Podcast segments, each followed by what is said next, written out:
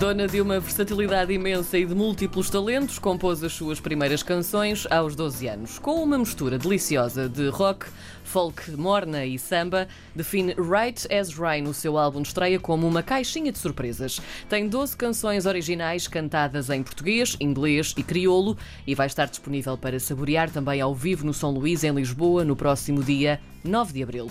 Hoje escrevemos uma página do Manual de Canções com Madalena Palmeirinho. Olá. Muito bom dia. Bem-vinda, Olá, Madalena. Obrigada por me receberem. Muito obrigada a nós. Oh, Madalena, vamos começar então pelo início. De onde veio a paixão pela música? Conta-nos tudo. Ui, lá muito, muito, muito para trás, acho eu. São daquelas coisas que às vezes são difíceis de definir, não é? Onde é que começou, mas acho que é assim um, um conjunto de experiências. Por um lado, por pessoas que estavam ao pé de mim, desde a minha avó, que tenho lembranças dela a tocar piano, o meu pai, depois o meu irmão, que também me começou a passar muita música, o meu irmão mais velho. Eh, eu cresci também ao lado da Gulbenkian e, portanto, tive uma relação também muito própria, próxima com a orquestra, uhum. ter aqueles cursos de iniciação aos instrumentos da orquestra e aquilo tinha um impacto muito grande em mim. Portanto, rapidamente fui percebendo que tinha que fazer alguma coisa em relação a isso. Portanto, depois fui aprender piano. Naquela fase da adolescência escapei-me, comecei a, a, trabalhar como autodidata, agarrei-me à guitarra, depois saltei uhum. para o ukulele, depois para o cavaquinho.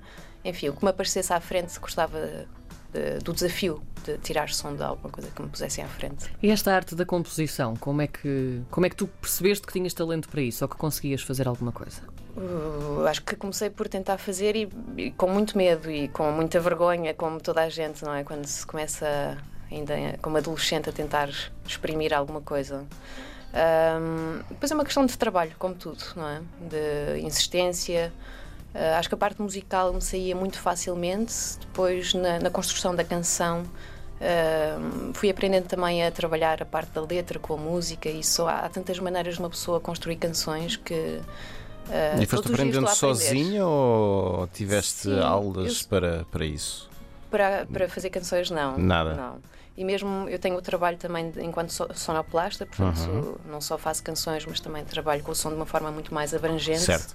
Uh, e sempre o fiz de uma forma autodidata. Também gosto da parte da gravação, até a parte da edição, portanto, uh, gosto é de, de, ir ocupando um bocadinho de, de, todas as partes do processo que envolve trabalhar com som. E quanto maior e mais abrangente, melhor para mim. Tu tens várias influências na, na tua música. Que influências são essas e como é que elas entram uh, no teu trabalho? bem, mais recentemente, talvez a Morna tenha sido assim o que mais me impactou em termos sonoros e com com o qual me relacionei mais fortemente. É? Mas ao crescer, o meu irmão mais velho passou muito, muita bossa nova. Uh, cresci também com música clássica, lá está, uh, sobretudo com o meu pai a minha avó. Um, e depois é, enfim, uh, com as pessoas que estão à nossa volta, vamos bebendo um bocadinho disto e daquilo. Isso eu gosto mesmo de, de não estar parada num, num canto e poder ir bebendo um bocadinho daqui e dali. Acho que isso também se reflete depois no álbum, que tem assim uma mistura de influências, expressões, de línguas.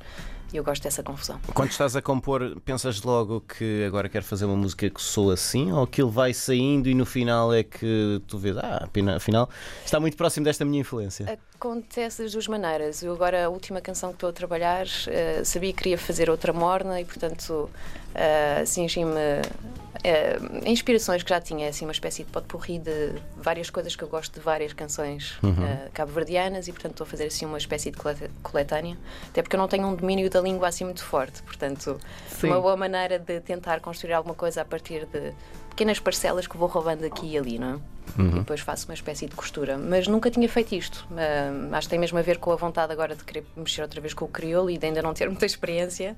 Tenho que ir aprender. Uh, mas lá está, depois o, o, português ah, funciona de uma maneira porque é a minha língua materna e, portanto, tenho um, um apego ao significado das coisas que é muito mais concreto, não é? E o inglês, por, por sua vez, também já é outro tipo de liberdade que sei que brinco muito mais com a fonética das palavras, com o som, e eu gosto dessa, desse desapego também, de poder às vezes estar a brincar uh, com o som pelo som e não pelo significado das coisas, do que querem dizer. Esta tua única música em crioulo que tu tens no, no, teu álbum surgiu depois de uma viagem a Cabo Verde, certo? Na verdade, a música já existia enquanto fado. É isso, lá está, é um fado morna que tu transformaste Sim, depois dessa. Exatamente. Como é que isto aconteceu? Como é que isto te inspirou para depois fazeres isso? A temática da música, a música chama-se Me Cá Saber, quer dizer, eh, eu não sei. Uh, já tinha muito a ver com temas que eu acho que são semelhantes, uh, tanto em Cabo Verde como em Portugal, no fado e, e na morna, sendo que musicalmente realmente não têm a mesma origem, mas os temas acabam por lá estar e há muitas semelhanças. Há ali um sentimento. Sim, e Quase pronto, igual, esta canção sim. era sobre esta questão da partida de alguém que está uh, a ir embora e tu não sabes se ela vai voltar. Uh, e pronto, eu já tinha essa vontade e de repente é no- na tua cabeça quando aquilo junta um mais um e, e percebes que é, é a opção certa. E pelo menos era a que eu tinha mais à mão e mais, mais preparada, acho eu. Como é que foi esse processo de tradução? De tradução, foi com alguém que está em Cabo Verde, em São Vicente, felizmente. E basicamente o que eu pedi foi para fazer uma, tra- uma tradução a partir do português, que eu já tinha tentado dar uns, uns jeitos, e enviar uma gravação fonética, telemóvel, e eu depois estive a, a transcrever foneticamente pelo som o que é que aquilo que, pronto, o que é que eu ouvia e tentei reproduzir, basicamente. Hum, pronto, agora o processo já há de ser um bocadinho diferente. Sim. Essa é uma das músicas que, que está no teu disco, a única música em crioulo uh, cabo-verdiano. Tens cinco em português, seis em inglês. Uh, foi desde o início um objetivo fazeres um disco poliglota?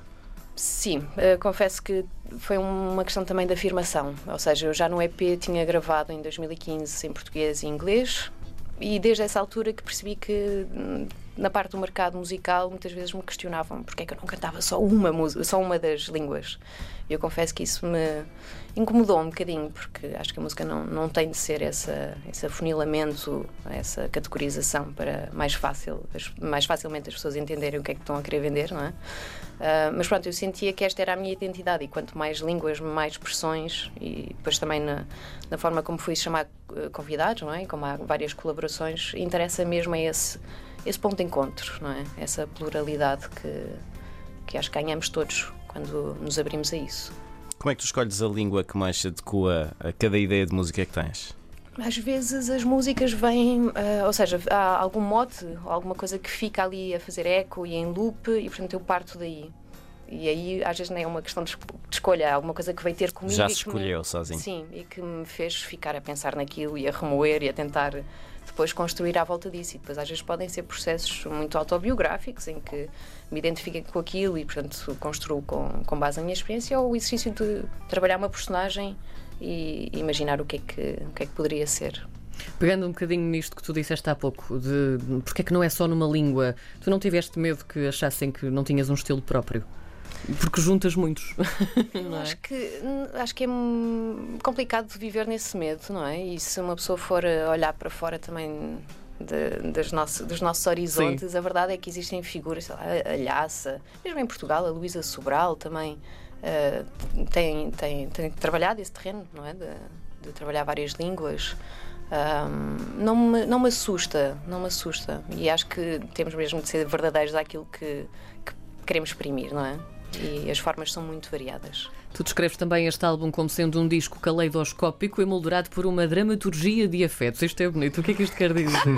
o que é que isto significa para ti? Basicamente porque o caleidoscópio por ter eh, formas muito variadas Sim. na sua na língua, na expressão musical eh, e pela colaboração de várias pessoas, porque cada música tem pelo menos um convidado e portanto hum, pronto, eu sei que ganhei mais variedade nesse, nesse aspecto.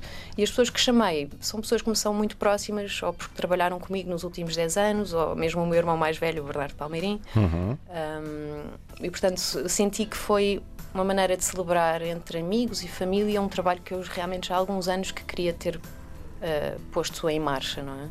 Mas pronto, felizmente também estive a fazer outras coisas, não é?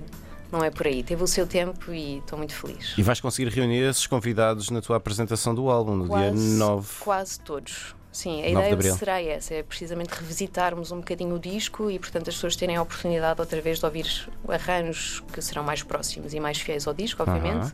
Mas ao mesmo tempo vou aproveitar o facto de ter muitos amigos e muitos convidados em palco também para criar novos arranjos e aproveitar às vezes ter duas vozes a cantar comigo. Pronto, vai ser um concerto especial, só posso dizer isso.